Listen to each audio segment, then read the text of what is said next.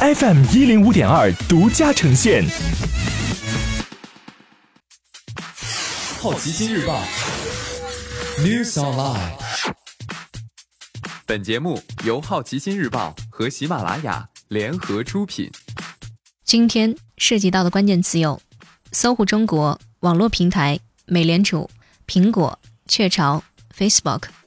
首先关注到的是大公司头条，搜狐中国计划出售八处写字楼，总值约八十亿美元，包括财新、彭博、南华南华早报在内的数家媒体。三十号收到消息称，搜狐中国考虑卖出其拥有的内地九处办公区的八处，交易对价约八十亿美元，交易可能分批进行。财新称，目前第一笔已经接近尾声，买方集团包括黑石集团、新加坡主权基金 GIC，洽购项目为光华路搜狐、望京搜狐塔。和上海搜狐复兴广场新闻发布后，搜狐港股股价跳涨百分之十七点九。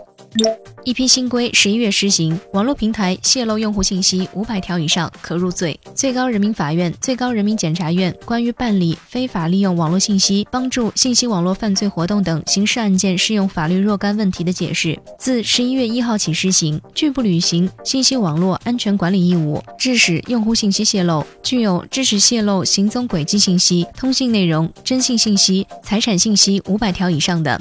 致使泄露住宿信息、通信记录、健康生理信息、交易信息等其他可能影响人身、财产安全的用户信息五千条以上的等八种情形，应当认定为刑法规定的造成严重后果。美联储年内第三次降息，幅度为零点二五个百分点。本次调整之后，美国联邦基金利率区间为百分之一点五至百分之一点七五。美联储主席鲍威尔在声明纪要中表示，除非经济大幅度放缓，否则不会进一步降息。今天你不能错过的其他新闻有：苹果三季度 iPhone 收入继续下滑，预期第四季度反转；京东方三季度净利润下滑了百分之八十一。雀巢考虑出售徐福记和银鹭。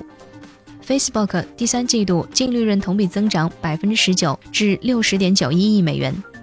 微信支付和万达达成合作，微信支付分六百以上可免押住万达酒店及度假村。以上就是今天好奇心日报 New Sunlight 的全部内容，也欢迎你把刚才的收获告诉周围的朋友。好奇心日报 App 高颜值新闻媒体，让好奇驱动你的世界。我是施展，下次见。